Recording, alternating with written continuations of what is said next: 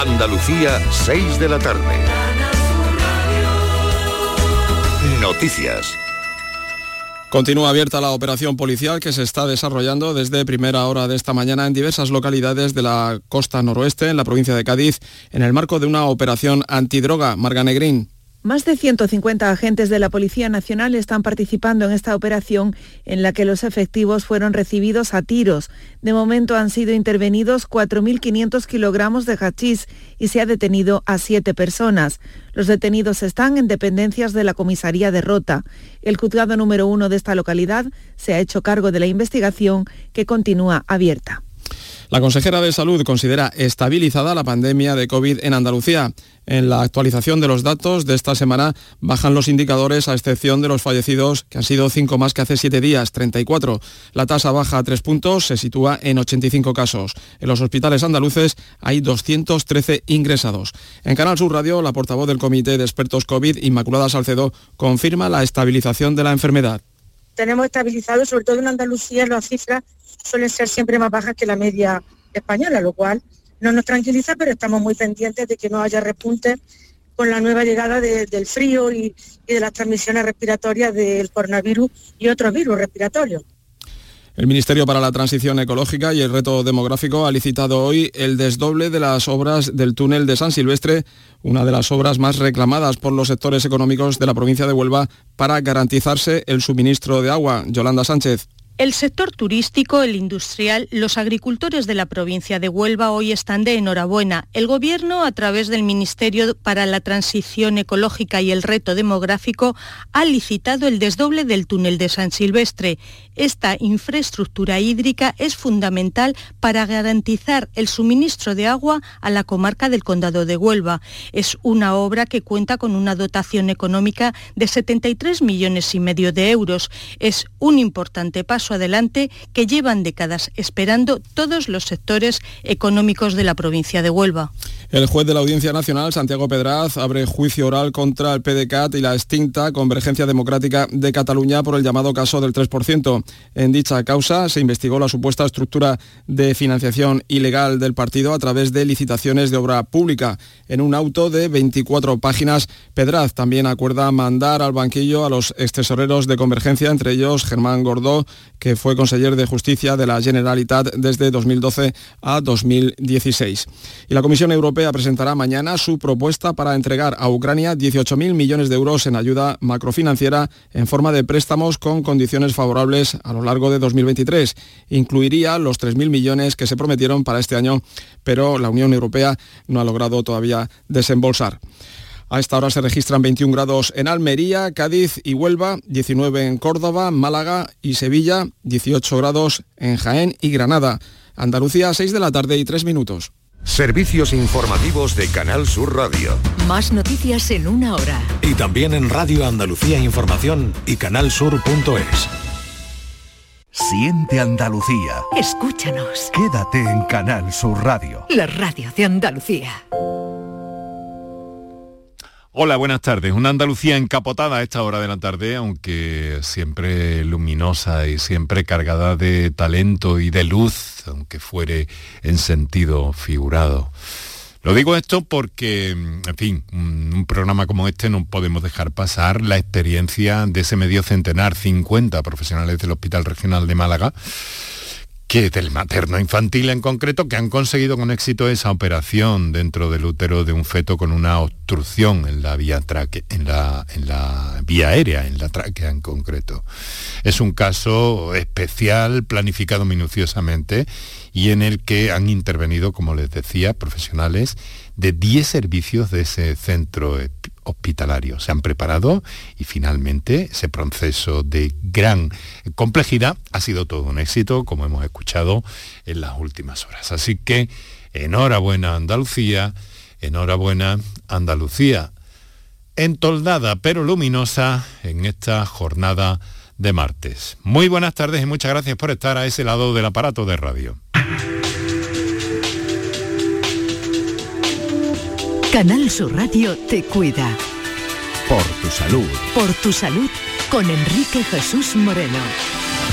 Saben ustedes que uno de los objetivos en esta temporada es acercarnos mucho, divulgar mucho, saber todo lo posible con las experiencias que la ciencia, que los técnicos, que los estudiosos y que los médicos en su consulta eh, están haciendo para eh, conocer y para saber todo sobre la diabetes y cómo protegernos de la propia enfermedad y de las consecuencias que a veces acarrea. El próximo lunes, el 14 de noviembre, es el día de esta enfermedad.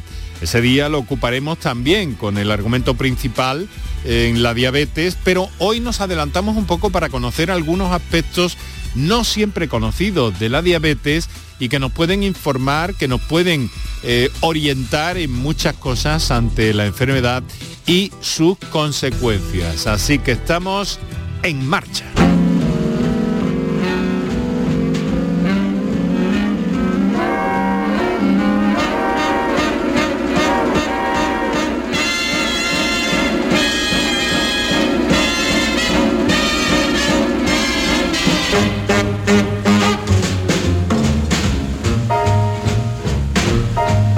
Diabetes puede llegar a causar eh, daño a los ojos, provocar la pérdida de visión e incluso la ceguera. Sin embargo, hay buenas noticias y es que en el control, en el manejo de la diabetes y los exámenes periódicos eh, de la vista pueden ayudar a prevenir problemas y detenerlos antes de que se empeoren. Las enfermedades oculares eh, pueden afectar a las personas con que pueden afectar a las personas eh, con diabetes incluyen la retinopatía diabética, el edema macular, que generalmente aparece junto a esta primera, la retinopatía, cataratas y glaucoma. Y todas estas pueden causar a la larga pérdida de visión, por eso tan importante tener este aspecto controlado. El diagnóstico y el tratamiento temprano puede ayudar significativamente a proteger la vista.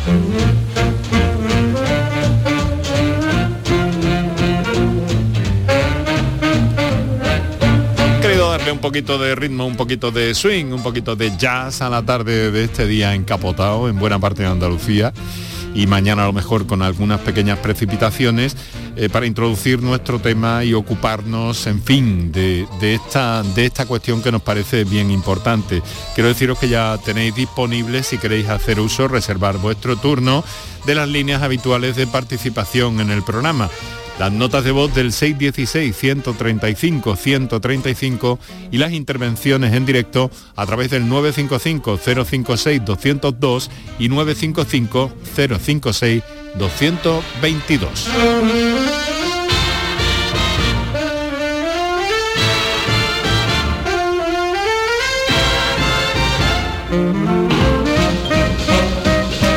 Es un día en el que hemos pedido también a nuestro a nuestro doctor de atención eh, primaria y temprana y miembro prácticamente ya, yo lo considero así, aparte de amigo del staff de este programa que es Juan Sergio Fernández, que nos va a acompañar en este recorrido por la, por la diabetes y por sus consecuencias a nivel ocular. Juan Sergio, muy buenas tardes. Hola, buenas tardes Enrique, buenas tardes a todos los oyentes. Un tema el de hoy apasionante. Apasionante, ¿no? Te comentaré por qué.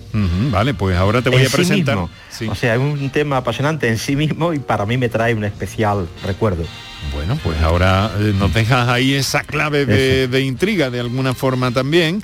Eh, Juan Sergio, ¿cómo está la tarde por la Vega Granaína? ¿Está pues encapotada también? Está poco encapotada, hay más claros que nubes, hay una puesta de sol que la estoy viendo ahora preciosa mm. y aquí de, no amenaza para nada, eh, al menos hasta esta tarde para nada con la falta que hace amenaza lluvia. Hay muchos más claros que nubes, infinitamente más claros que nubes. Oye, y he leído que sigue avanzando la gripe. ¿Cómo la ves desde tu consulta?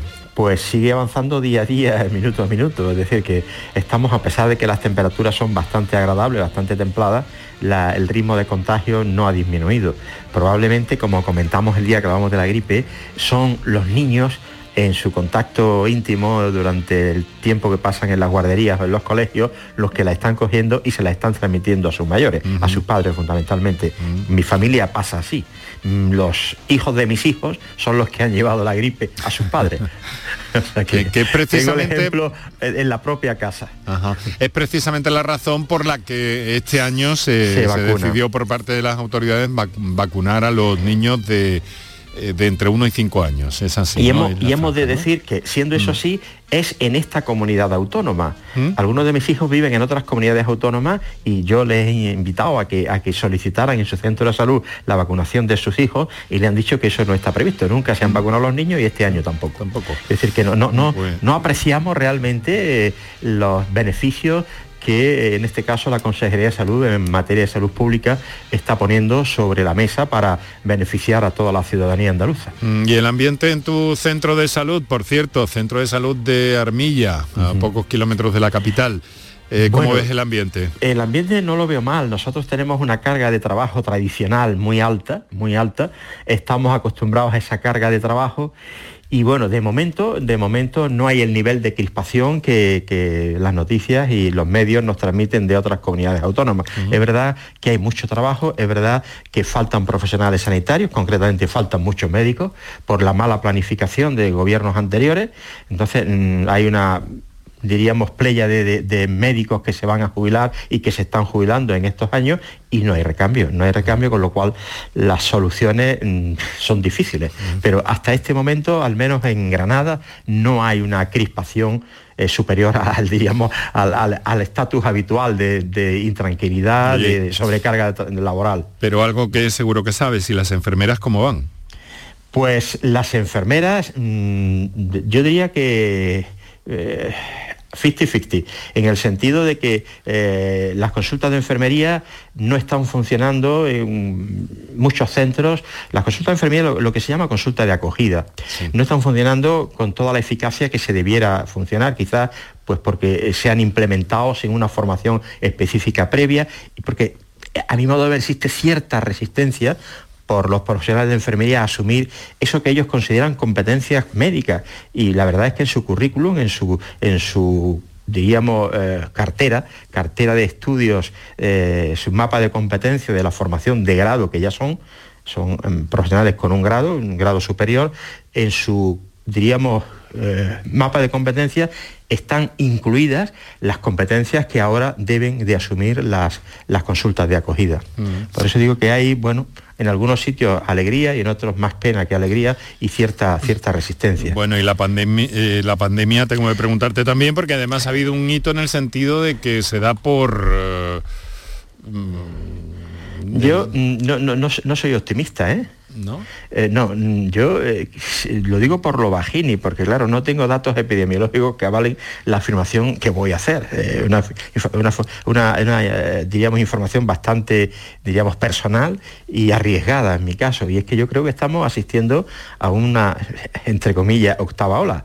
Hay muchos, muchos, muchos casos, afortunadamente con sintomatología leve, pero sí que eh, a poco que indagas y hagas test, muchos cuadros que acuden a la consulta o acuden a urgencia como cuadros respiratorios eh, banales desde el punto de vista de la gravedad de la afección eh, son COVID positivos.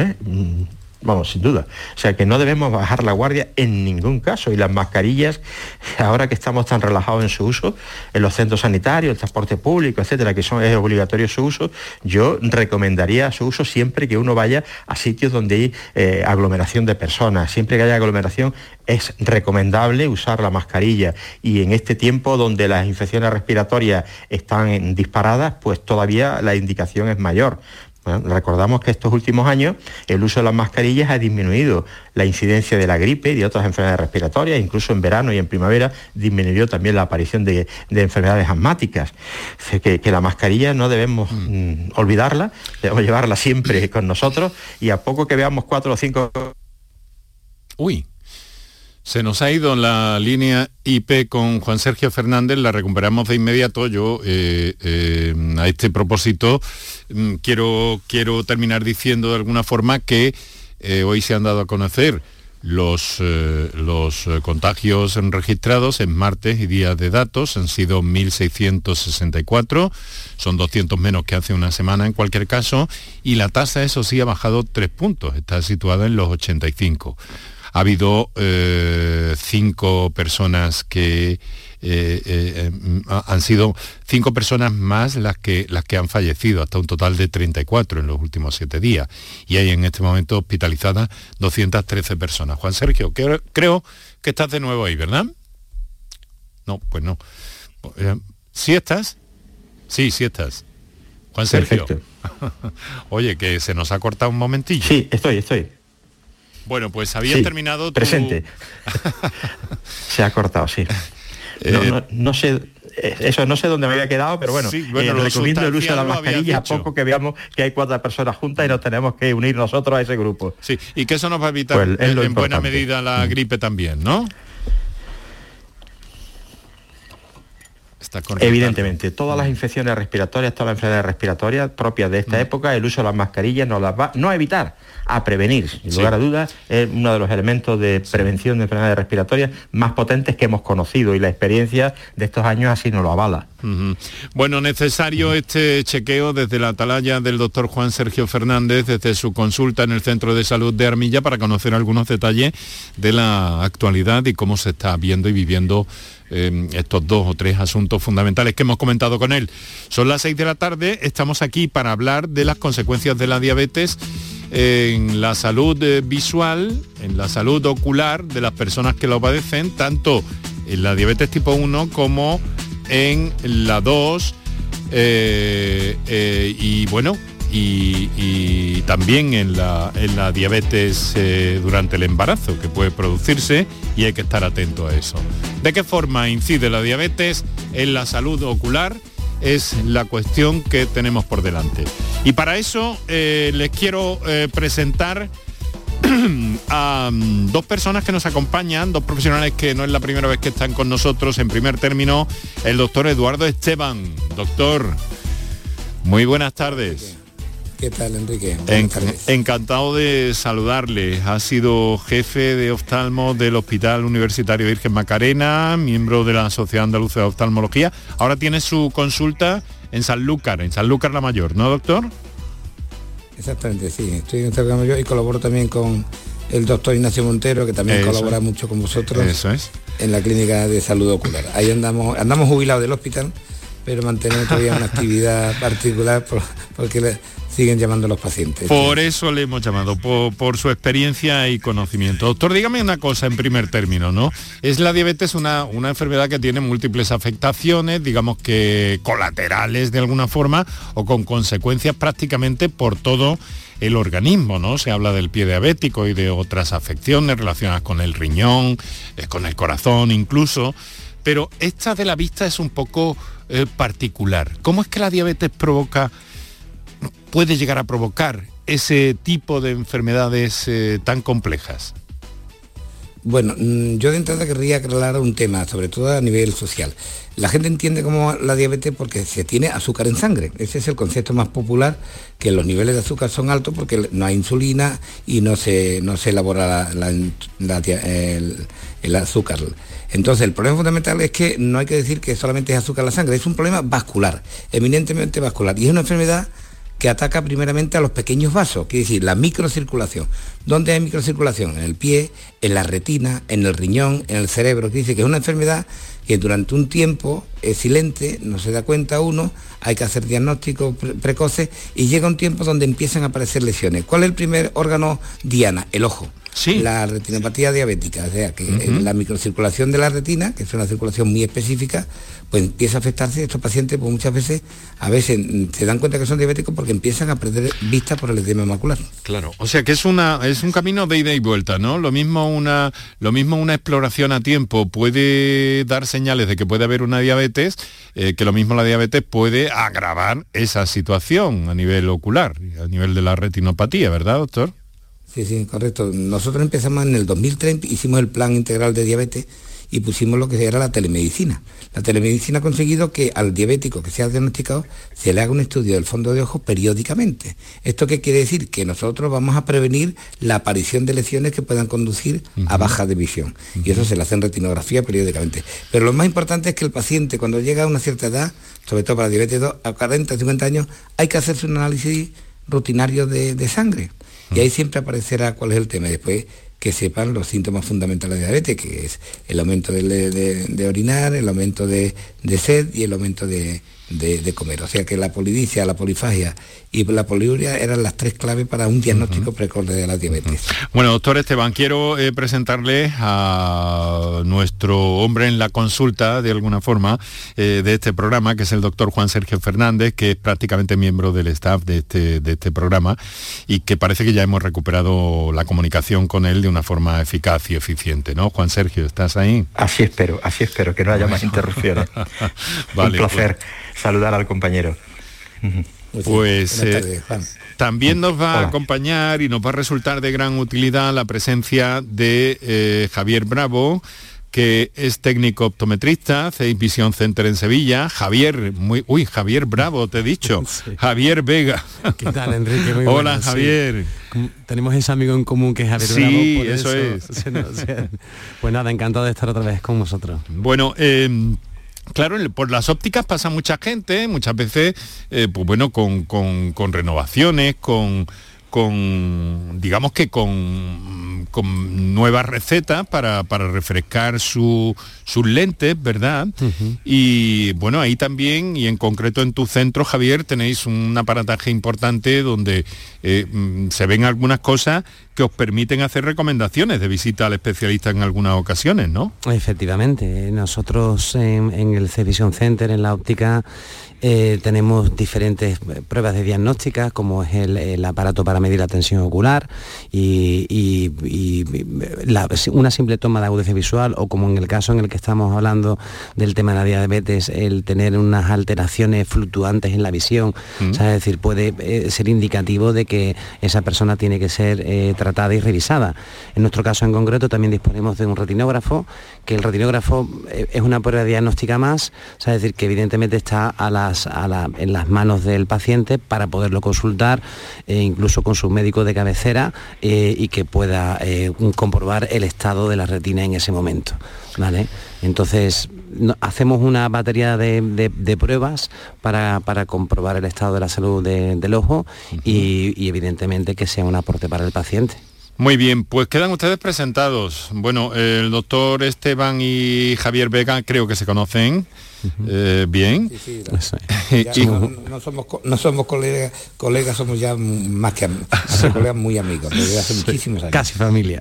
Y Juan Sergio, que nos ha eh, explicado en el, en el inicio del programa, que, va a desvelarnos algo muy muy interesante sobre, ¿no? Muy, muy eh, llamativo. me, has dejado, me has dejado pillado. Sí, bueno, interesante para mí, la, verdad que no es para nada trascendente, pero es emotivo. y es al hilo de lo que estamos, mm, el tema que estamos tratando hoy, que es la retinopatía diabética. Eh, dos, cosas iniciales antes de contar la anécdota. Primero, eh, la retinopatía diabética es la causa de ceguera en la gente joven más frecuente. Es decir, los ciegos a edad temprana es la, causa más frecuente de esa ceguera, la produce la diabetes, la retinopatía diabética, lo que hoy vamos a abordar. Y hablando del tema de la diabetes, ha dicho el compañero, bueno, que uno se debe hacer una analítica a partir de cierta edad. Sobre todo, sobre todo hay que hacerse una analítica si tiene antecedentes familiares de diabetes, porque la diabetes tipo 2 tiene una carga genética muy, muy importante. Es decir, de padres diabéticos, pues es muy probable que la mitad de los hijos sean también diabéticos tipo 2. O sea, si sabemos que eh, nuestros padres, padre o madre, mucho más si son los dos, eh, son o han sido diabéticos, hemos de empezar a hacernos analíticas a partir de los 35, 35, 30, 35 años, que es cuando la, diabetes tipo 2 puede empezar a aparecer. Máxime si somos obesos, porque la obesidad predispone a la diabetes también. Mm. Pero me llama mucho... Sí. Dime, dime. No, perdón, perdón. No, no, eh, cuéntanos. dime, Enrique. No, cuéntanos. No, dicho esto, iba, voy a contar la anécdota. Y la anécdota es, ni más ni menos. Es que eh, en mi época de director médico, en el área sur de Granada, en Motril, en la costa, donde he ejercido mi profesión durante más de 25 años, me tocó poner en marcha este sistema del que vamos a hablar hoy, la retinografía, que no es ni más ni menos que en vez de derivar los pacientes al oftalmólogo para que sea el oftalmólogo el que le haga el estudio de fondo de ojo, mm. los que viajan son las imágenes. Es decir, el retinógrafo no es ni más ni menos que un aparato eh, que sirve para hacerle fotografías al fondo de ojo de los pacientes diabéticos, fotografías que son interpretadas por sus médicos de familia, que ya estamos lo suficientemente adiestrados en la interpretación de esas imágenes, cuando la imagen mm, se descarta que haya, eh, ya lo comentaremos, ninguna lesión correspondiente a la diabetes, pues al paciente se le envía un informe a su domicilio diciendo que no tiene retinopatía diabética y que se le citará en el plazo de dos años.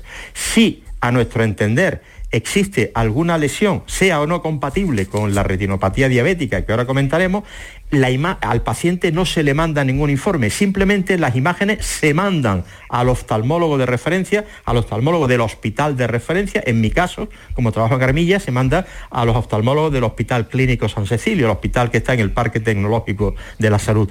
El oftalmólogo evalúa esas imágenes y si se confirma el diagnóstico, es el servicio de oftalmología el que cita al paciente para hacerle el estudio y aplicarle la terapia que en cada momento corresponda. Y eso que hoy lo hacemos de rutina, pues yo estoy hablando del año 2002, cuando ha dicho el compañero, se puso en marcha el plan integral de diabetes y se inició la puesta en marcha de, esa retinografía. A mí me tocaba ir vendiendo, vendiendo el producto pues por todos los eh, sitios donde podía, en la radio, en la televisión local de Motril, explicando aquello que era una revolución en su época. hoy la cosa avance, ha avanzado tanto que es una rutina. Claro. Estamos hablando hace 20 años, o sea, aquello de hace 20 años fue una auténtica revolución, que no viajaran los enfermos y viajaran las imágenes. Bueno, y pionero, te veo, te, te, percibo pionero en la difusión de este sistema y a la oftalmología como tal, desde el ámbito de la primaria, pues como pionera en telemedicina o teleoftalmología. Yo pues, pensé, fíjate tú que había sido la dermatología la primera en entrar de, en eso. Pues en este caso no.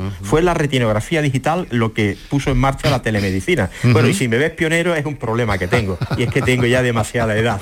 Me gustaría no, contar este tipo de anécdotas que delatan ya mi, edad avanzada. Doctor Esteban, esto, esto, entonces usted tiene recuerdo, esto llegó a extenderse, ¿no? Yo tengo mucho recuerdo porque fueron tantas reuniones en el SAS para poner en marcha el plan integral de la retinografía por telemedicina, que yo me acuerdo en los años 2002, 2003, miles de horas de reuniones. Yo me encuentro también como el compañero, como pionero, que empezamos a hacer la telemedicina aquí en el 2003, 2004 en el, Virgen Macarena. Tenemos que convencer a los demás compañeros de los demás hospitales, incluso tuvimos reuniones en Andalucía, y gracias a Dios aquello fue un paso de gigante el hacer que el paciente diagnosticado de diabetes se le haga una foto, no se tenga que movilizar nada más que de su centro de salud y pase o no pase a, un llevamiento de la enfermedad en el ojo y se ha evitado mucha ceguera. Mm, date cuenta que cuando yo era, bueno, yo, ya tengo 70 años casi, y me acuerdo que cuando yo era estudiante se planteó en los años 80 llegar al año 2000 evitando la ceguera por diabetes. Gracias a Dios casi se ha conseguido porque los medios técnicos, el láser, los corticoides intravítreos, las inyecciones intravítreas han mejorado mucho el pronóstico de estos pacientes. Pero todavía hay gente que llega un poquito tarde o con una diabetes que viene con mala, con mala idea y hay unas retinopatías diabéticas proliferantes que son terribles que puede conducir la ceguera. Pero el paso que se ha hecho de la telemedicina por los medios de telecomunicación ha sido un paso de gigante y, hoy día se está viendo que un diabético bien llevado es muy raro que se quede ciego. Qué interesante y qué productivo, desde luego, toda esta experiencia que, con la que no contábamos, pero que nos hemos encontrado de una forma agradabilísima. también digo, a favor de Javier Vega, que los, ópticos, mm, con los cuales yo me llevo divinamente bien, siempre ha habido un problema de, de más o menos entusiasmo, cosa que yo creo que es un fantasma, ellos también diagnostican precozmente muchas enfermedades, porque el paciente es más cómodo vaya a una óptica y decir, me voy a graduar. Pero el, óptico puede diagnosticar una catarata, un glaucoma, puede diagnosticar un problema de mm. fondo de ojo. O sea que es una ayuda muy importante el, el optometrista o el óptico vulgarmente llamado, que ayuda mucho al futuro de estas enfermedades. Javier, esto lo, esto lo veis prácticamente en tu establecimiento con, bastante frecuencia, ¿no? Sí, así es. Nosotros yo creo que somos la, una parte también de la primera línea de la atención primaria que existe también en el país y yo en eso me siento muy, muy orgulloso. Y es cierto que nosotros con las pruebas que hoy en día y el conocimiento que tiene el optometrista a día de hoy es capaz de identificar determinado tipo de problema que evidentemente sin, sin, sin diagnosticar que eso es la parte del médico pero sí que podemos aconsejar, sobre todo además lo que me gusta más es en que el nivel de urgencia que tenga esa persona para después asistir al, al, médico, ¿sabes? Entonces, eh, pero sí mm, es, un acompañamiento para, de la misma manera que fuera pues, una, cuestión como una catarata o una cuestión como... Mm, muchas veces, Enrique, cuando nos pasas en las ópticas que ese paciente se hace una gafa nueva y no consigue ver bien, y no consigue ver bien, y, al final encuentras un problema ahí que tenía de, base, ¿sabes? decir, y, gracias a eso, pues, pues bueno, pues se soluciona o se previene el hecho de que la enfermedad pudiera más. Sin duda, qué, qué, interesante. Bueno, vamos a recordar teléfonos. Eh, la conversación es agradabilísima, hemos aprendido muchas cosas e incluso hemos escuchado, me parece, Juan, la campana del ayuntamiento de Santa Fe dando la hora.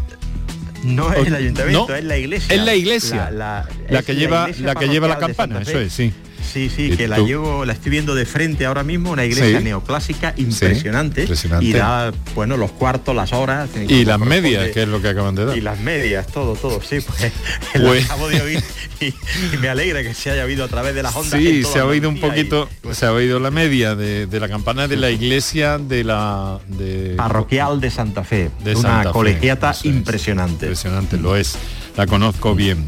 Y esa plaza, que es otra maravilla. Bueno, pues nosotros vamos a hacer ahora los minutos que damos a nuestros eh, anunciantes sobre las 6 y 20 de la tarde, pero nos hemos ido un poco más allá con esta agradable conversación en la tarde de Andalucía con Javier Vega, con eh, el doctor Eduardo Esteban y con el doctor Juan Sergio Fernández. Así que vamos a darle esos minutos. Recuerdo los teléfonos para intervenir en el programa sobre este tema que estamos hablando, diabetes y retinopatía diabética y, y eh, pues bueno, pues ahí los tenéis y seguimos de inmediato.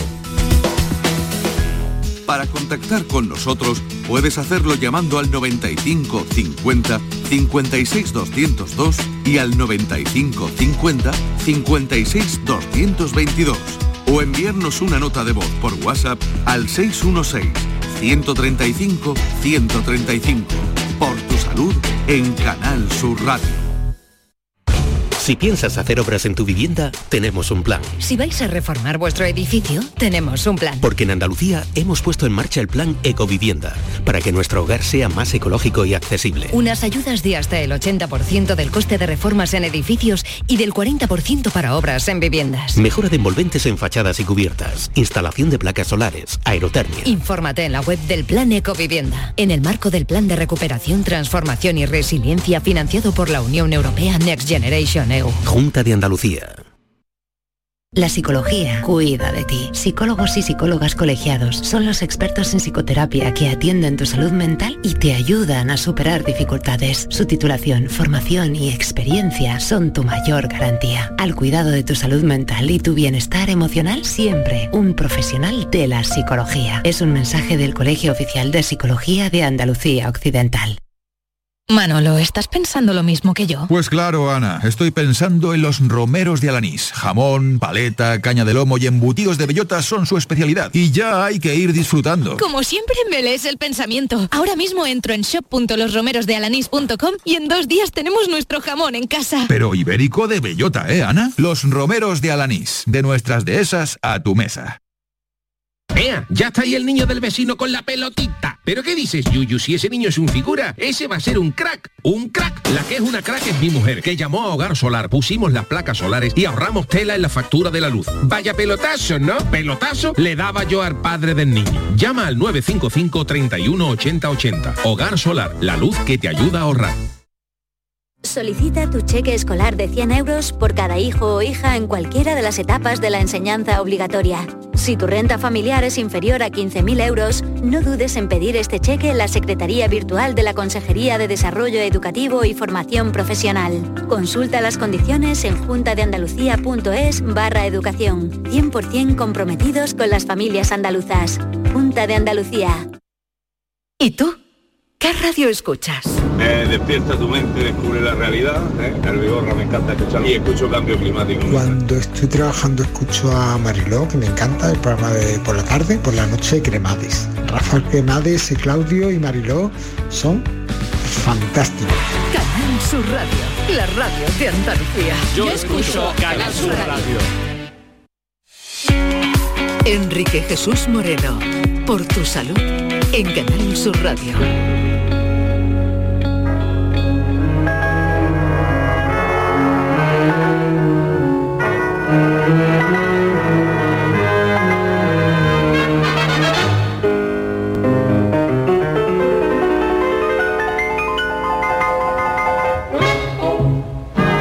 Diabetes, retinopatía diabética y otras consecuencias que puede tener, aunque como hemos escuchado con nuestros especialistas es quizá este de la retinopatía diabética el caso más eh, llamativo y más significativo en cuanto a esto, ¿no? Y la buena noticia, como hemos escuchado también, es que esto, si se mira con atención, pues se puede evitar. Y de hecho eh, se está evitando y las cosas han cambiado considerablemente, como nos acaba de ilustrar el doctor Eduardo Esteban, eh, que se planteaban como objetivo evitar la ceguera por retinopatía diabética precisamente durante los años 90 y el objetivo era llegar al 2000 sin este problema, que prácticamente se ha conseguido, nos ha mencionado. Eh, queridos amigos, eh, mm, vamos a lo que vamos a hacer es recordar a los oyentes que tienen el 616 135 135 para notas de voz y el 955 056 202 y 955 056 222 para las intervenciones en directo. Y vamos a ir a una de ellas porque nos ha llegado eh, justo en esta pausa para en, este, en estos minutos que hemos dado a nuestros anunciantes. No es una pausa lo de la publicidad, como bien insiste mucho mi amigo y compañero mm, Quique Iraundegui, porque la radio es toda, es esto y aquello, y nuestros anunciantes tienen un papel importante. Bueno, vamos a saludar a... Mm, vamos a saludar a, ¿dónde lo tengo? Juan de Dios, que nos llama desde Roqueta. Buenas tardes, Juan de Dios. Buenas tardes. ¿Qué tal? ¿Cómo está usted? Bueno, bien, yo estoy bien, o sea, yo eh, llamo ahí, llamo ahí porque yo soy diabético, mi madre murió de la diabetes. Vamos, la diabetes, la diabetes número 3, que, es la que proporciona el Alzheimer, según tengo entendido. Vamos, según he escuchado. Y, yo llamo ahora porque yo me he operado de catarata hace, hace ya, bueno, el verano pasado me parece que fue en julio. Y bueno, desde entonces, bueno, un poco me está saliendo una lágrima, una lágrima espesa que, que no es ni lágrima ni pum, ¿no? por el ojo derecho. Y estoy preocupado con esto, o sea, eh, mm. creo que puede ser una retinopatía, me parece. Vamos, no me parece que no, no le parezca, no le parezca hasta que no escuche a, su médico, a quien tenga eh, que, que, verle esa situación, Juan de Dios. No, no especule, se lo pido de, de corazón y de cosecha propia, ¿no? Eh, pero le vamos a trasladar esta situación, a ver si podemos encontrar alguna referencia o alguna orientación al doctor Eduardo Esteban. Doctor.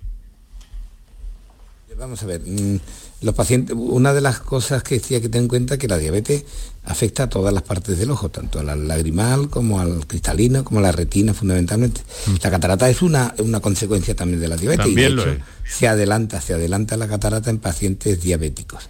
Mm, no plantea mayor problema la catarata diabética, se opera como todos los demás. Lo que sí hay que pensar que las lágrimas del diabético también tienen una afección. La lágrima sabéis que no es agua, la lágrima es moco, agua y grasa.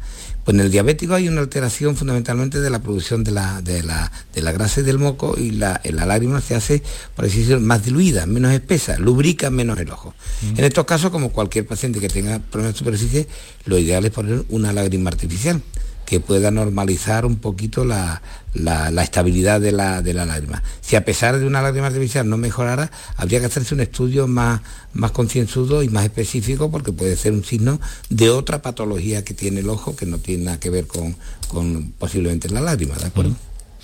Bueno, Juan de Dios ya lo, ya lo ha oído.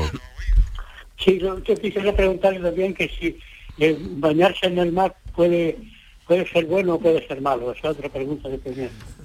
No es nada de malo. El baño del mar y esa zona que ustedes tienen es buenísimo. Evidentemente el agua del mar es más salada que lo que es la lágrima. La lágrima de hecho es salada. Sabéis que mm. si, tú, si te llega la lágrima a la boca tiene una, un sabor salado porque tiene un aumento en, salinidad. Pero que no es nada malo, que hay que bañarse, se puede abrir los ojos en un agua que esté limpita por ahí y luego simplemente enjuagarse y nada más. No, no es ningún problema bañarse en el mar y ni que entre agua en el ojo. Y es que se, se baña en el mar, Juan de Dios. Yo me baño hasta el invierno en el mar. O sea que ¿En qué hay mes? una costumbre que me baño hasta el invierno Sí. en el mar porque es una costumbre que tengo desde, desde hace muchos años. Bueno, bueno. Y yo, vi- yo vivo en Roquetas por el mar. Ah, muy bien. Sí, es una costumbre, una costumbre saluda- muy saludable. Todo- aunque haga fresquito, haga calor, el baño en el mar es siempre saludable y fortificante y, y- y- y aconsejable que se le haga a todo el mundo. Así que el baño marino son absolutamente muy sanos. Muy bien. Bueno, Juan de Dios, pues un abrazo mar fuerte. Ni más ni menos que el suero fisiológico natural. Para Sí, lavarnos claro. los ojos recomendamos a los médicos lavárselos con suero fisiológico. El agua del mar es, es ese suero fisiológico natural, siempre que el agua, como ha dicho el compañero, esté lo suficientemente limpia y cristalina. Claro, claro, claro. Sí, ahora Bueno, en este tiempo sí está muy limpio aquí. Vale, pues muchas gracias, Juan de Dios. Un fuerte abrazo. Gracias, ¿Eh? mejor Venga. Muchas gracias, hombre. Tenemos 20 minutos para las 7 de la tarde aquí Canal Sur Radio. Quiero deciros que estamos también en eh, la plataforma Canal Sur Más, en el portal canalsur.es, que también nos podéis encontrar en, en la radio a la carta, en la aplicación de Canal Sur Radio para el teléfono móvil y que estamos en las redes sociales en Twitter, arroba por tu salud CSR y en facebook.com barra por tu salud. Ahora lo que vamos a hacer, bueno, tenemos otra llamada, pero antes se me ha quedado algo que me gustaría que me comentarais, doctores, porque ha dicho Juan Sergio, bueno, hay un factor hereditario en la diabetes, ¿verdad? Pero Así eso, es. Independientemente, eh, independientemente de la edad eh, a la que se, a la que debute la enfermedad en el padre, estamos hablando en este caso mayoritariamente de diabetes tipo 2, que es la más frecuente. La diabetes tipo 2. Hablamos de diabetes tipo 2, la que aparece a partir, eh, esto es todo genérico, ¿eh? no, no es exactamente así, pero bueno, sirve para mm, marcar el territorio. La que aparece a partir de los 30 años. Esa diabetes que aparece a partir de los 30 años es la diabetes tipo 2, la que en principio no requiere tratamiento con insulina, salvo casos excepcionales de descontrol. Eh, Disponemos hoy de un arsenal terapéutico realmente potente, con fármacos orales, con los cuales podemos realmente controlar a la gran mayoría de los, de los diabéticos. O sea, diabetes tipo 2, que es la hereditaria, aparece a partir de los 30 años y aparece en hijos de madres o padres o ambos progenitores diabéticos. Y ya digo, aparece a partir, suele aparecer mayoritariamente a partir de los 30 años. Y el factor de riesgo más importante, modificable, es decir, sobre el que podemos actuar, porque sobre la genética eso nos viene marcado de familia, no podemos eso- modificarla. Pero el factor más eh, importante que podemos modificar es la obesidad. O sea, un paciente de padres diabéticos que sea obeso o que tenga sobrepeso tiene todas las cartas para ser el diabético también. La Pues obesidad es- es el factor de riesgo factor- más importante Mm. para la diabetes. es un, fan- un factor interesante para, para llegar a tiempo y... y- para prevenir, eso es, para prevenir la diabetes que si la tenemos palabra. esa carga genética. Bueno, vamos a atender a Rocío, nos telefonea desde Sevilla. Rocío, buenas tardes. Buenas tardes. ¿Qué tal? ¿Cómo está? Mire, yo es que yo tengo 77 años Sí. y desde los 50 o poco más empecé con la diabetes. Empecé que me, que me- bajaba para abajo y entonces el médico lo único que me decía, en vez de hacerme análisis ni nada de esto, me decía que lo que tenía que hacer es comer, que comiera y que así se me quitaba. Efectivamente se me quitaba, pero es que ahora ya es que tengo la diabetes de más mala que es de arriba y abajo. Entonces yo la vista cada Pero- vez la tengo la tengo peor.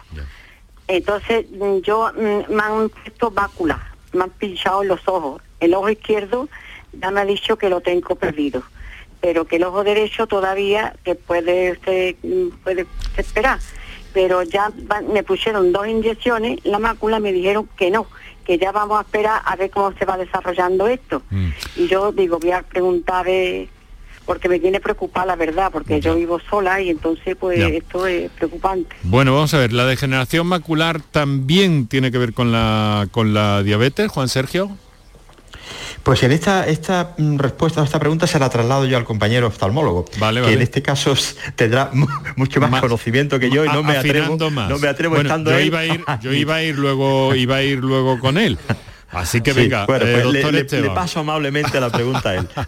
Se la rebotas, adelante. de cabecera son unos excelentes profesionales y de la misma forma que pueden dar conducta de, como he dicho antes, evitar la obesidad, evitar la vida, la vida sedentaria, el evi- hacer ejercicios, evitar las grasas, evitar los, los- los hidratos de carbono, la bollería esta industrial, es muy importante. Bueno, desde el punto de vista de esta, de esta mujer, también preocupa.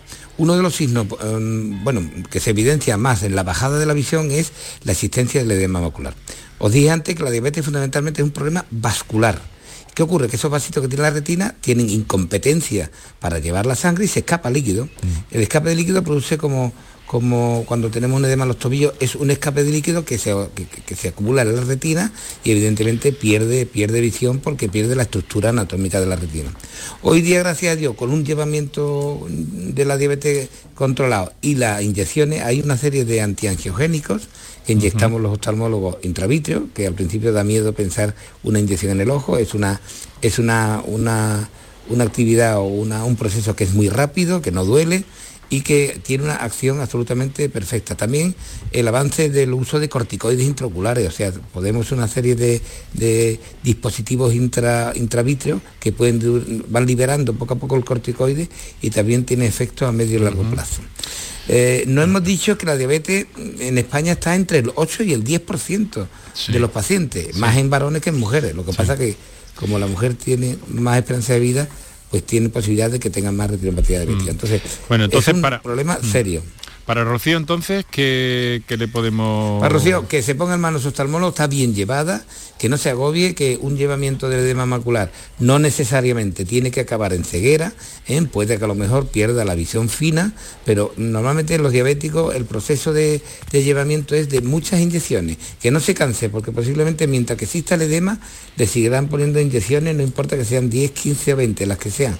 Y más si teniendo un ojo que no, que ya no funciona mucho, el que queda hay que tratarlo y estar en manos hoy día cualquier servicio público de salud de Andalucía, mm, la verdad que el tratamiento de la diabetes lo hacen absolutamente mm, con, con gran profesionalidad. Bueno, Rocío, pues muchas...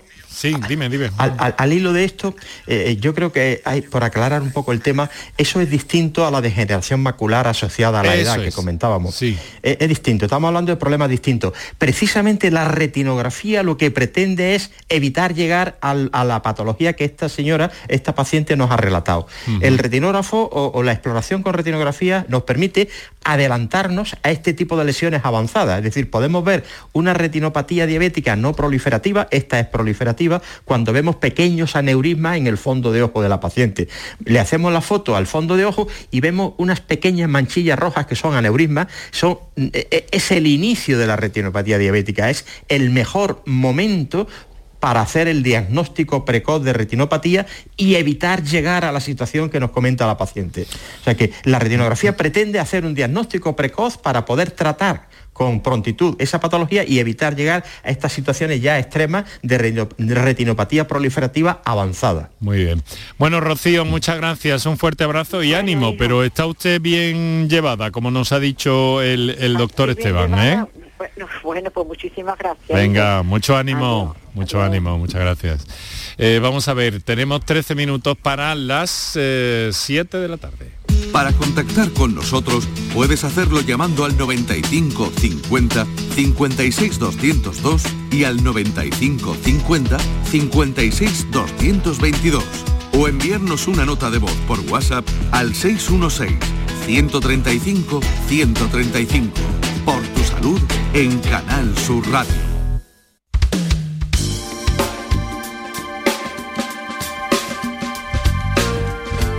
12 minutos ahora para las 7 de la tarde aquí Canal Sur Radio, donde quiera que estés y por donde quiera que vayas, eh, con nuestros mejores deseos y acercándonos siempre a la salud, a la divulgación, que gracias a nuestros invitados pues eh, trasladamos aquí a nuestros oyentes cada, cada tarde de cada día laborable. Eh, una cuestión que me llega por eh, una cuestión que me llega por, por vía escrita eh, directamente al programa. Hay personas que les gusta participar, algunas otras que, que nos escriben, muchas veces porque están trabajando cualquier cosa. Buenas tardes, soy Manuel, tengo 52 años, algunos problemas en la vista, pero lo que me gustaría saber es si estos retinógrafos que ustedes han mencionado están en las ópticas. Caramba, pues eso es para, para Javier Vega. Sí, pues no en todas las ópticas, eh, en, en C-Vision Center sí que lo tenemos y, y bueno, y, y no somos los únicos solamente. ¿eh? Eh, proporcionalmente no, no sabría decir cuánta cantidad, ¿vale? Pero, pero bueno, un número importante de retinógrafos sí que pueden estar en las ópticas hoy en día. Bueno, pues contestada queda esta, esta duda de, de Manuel. Claro, eso quiere decir eh, que también tenemos un elemento ahí de prevención muy, muy cercano, ¿no, doctores?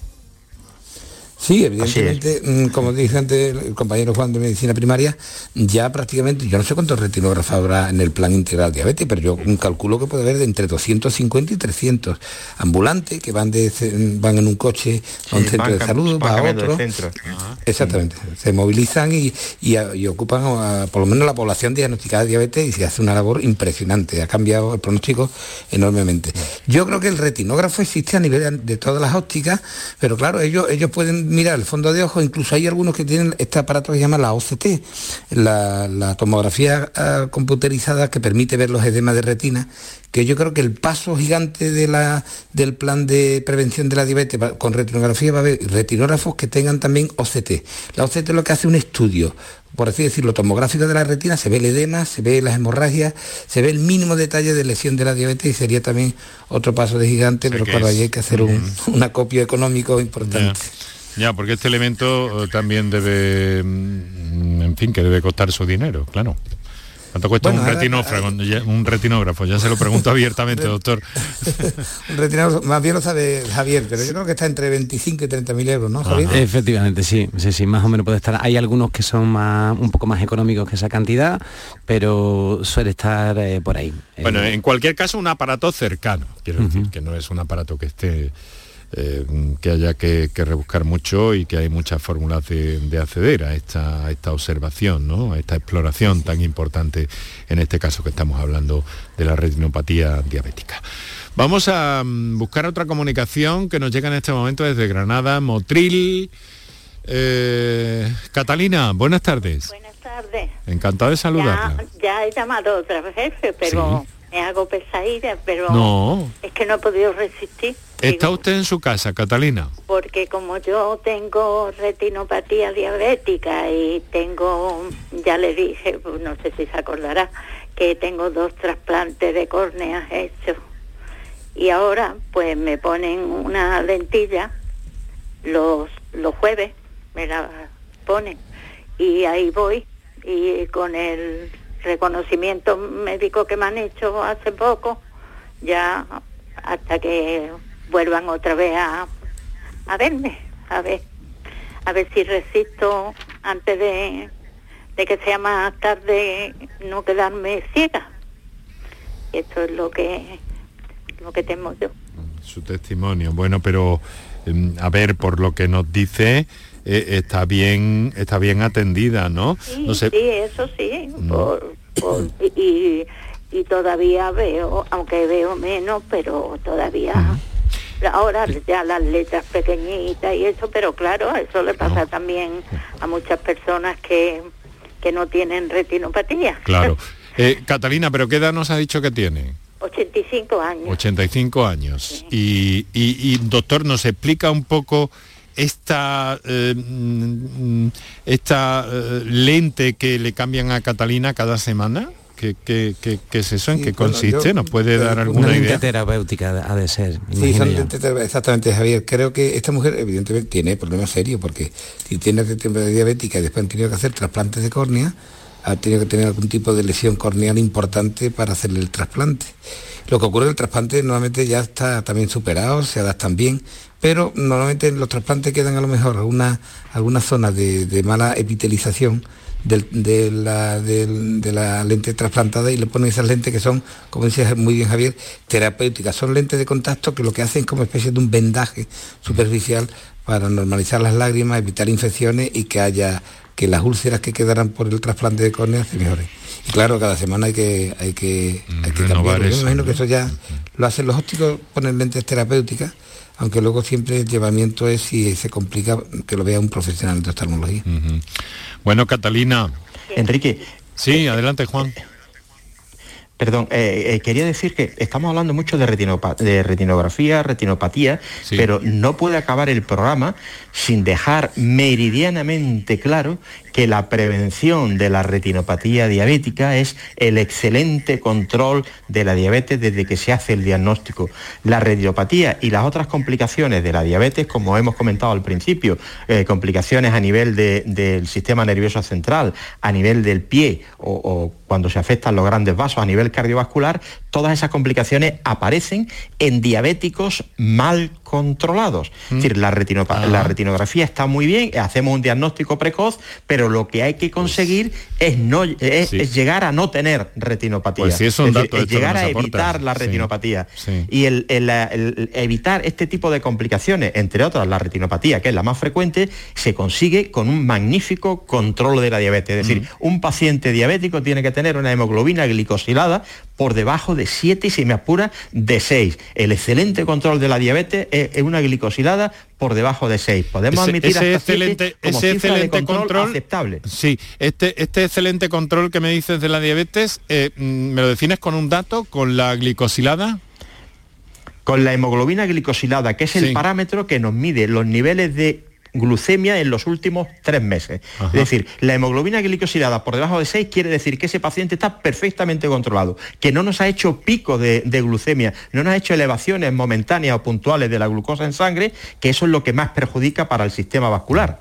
Es decir, y consideramos niveles aceptables hasta 7, pero nivel de excelente control por debajo de 6. Si conseguimos que un paciente diabético diagnosticado a tiempo tenga su glicosilada, y hoy disponemos de, modificación del estilo de vida y de arsenal terapéutico suficiente, conseguiremos evitar la aparición de la retinopatía diabética. Es decir, que la tecnología está muy bien, pero hay que evitar llegar hasta ahí. Y eso no me canso de decirlo y de repetirlo, mm. el mejor sistema o a lo mejor eh, diríamos estrategia preventiva de las complicaciones de la diabetes es el control adecuado de la enfermedad durante toda la vida. Claro. Doctor Esteban, mm, supongo que está usted de acuerdo con esto, claro. Totalmente de acuerdo. Pero quiero irme. Y además es fundamental. Bueno, tiene toda la razón el compañero que el, mejor ayuda, eh, la mejor ayuda que podemos tener contra la diabetes es el propio paciente, pero que se tiene que concienciar, porque hay pacientes que no se conciencian porque están bien, ven bien, no se apuran demasiado, no se hacen no duele? ¿Por qué no duele?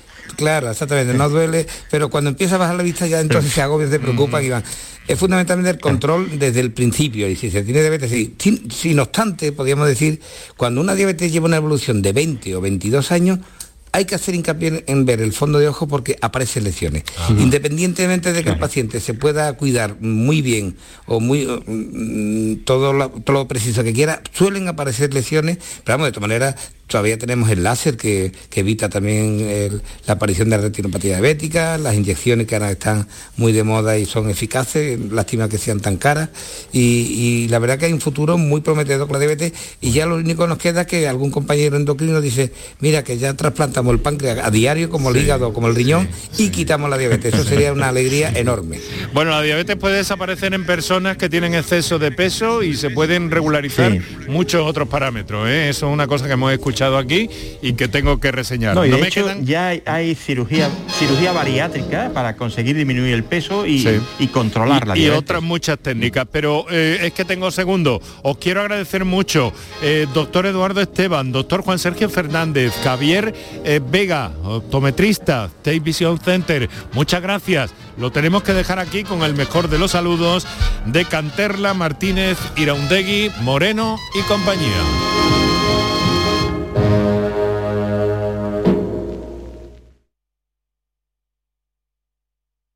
Sevilla. Canal Sur Radio. Pero Pepe, Carmen, qué guapísimos estáis. Tenéis la piel perfecta. Sí, hemos ido a Clínica Doctor Ortiz y nos ha aconsejado lo mejor para los dos. Nos han transmitido seguridad y confianza. Son muy completos. Tratamientos de arrugas, rellenos faciales, láser, cirugía plástica, injertos capilares, ginecología. Pide tu cita gratuita en Clínica Doctor Ortiz y siéntete segura en tu clínica estética de confianza. Pacientes reales, belleza natural.